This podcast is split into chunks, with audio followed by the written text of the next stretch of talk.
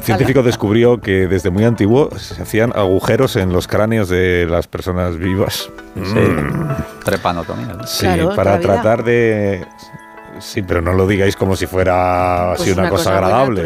en las uñas también se hacen. Perforando, se trataba de aliviar males relacionados con la cabeza y el científico que lo descubrió se llamaba naturalmente Broca. Hoy en Historia de con Javier Cancho. Historia de la trepanación.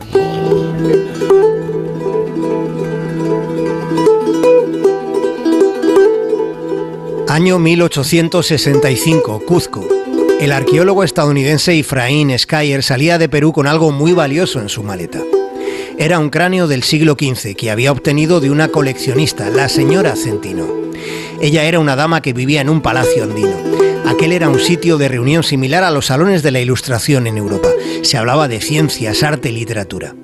Y allí le fue mostrado el cráneo. La calavera tenía un llamativo orificio geométricamente rectangular en el lóbulo frontal. Skyer llevó el cráneo a la Academia de Medicina de Nueva York, aunque fue un anatomista francés, Paul Broca, quien demostró que el agujero se había hecho deliberadamente mientras la persona aún estaba viva. ¿Cómo Broca podía saberlo? En la calavera insólita había señales que marcaban el crecimiento de hueso nuevo.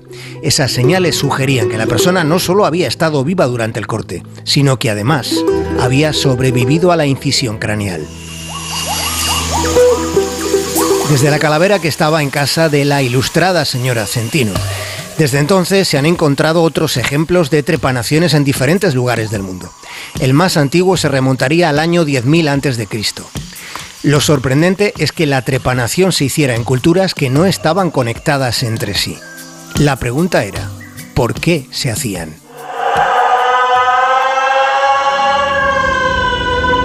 Broca estaba convencido de que con la trepanación trataban de abrir una vía para que los espíritus malignos abandonaran las cabezas. Esa fue la teoría que se estableció. Pero puede que aquella solo fuera una interpretación antropológicamente cándida. Es posible que en aquellos agujeros hubiera una intención médica. No podemos preguntar a los pueblos antiguos por qué hacían aquellos microboquetes en las cabezas, pero la razón podría haber sido menos salvaje de lo que pueda parecer.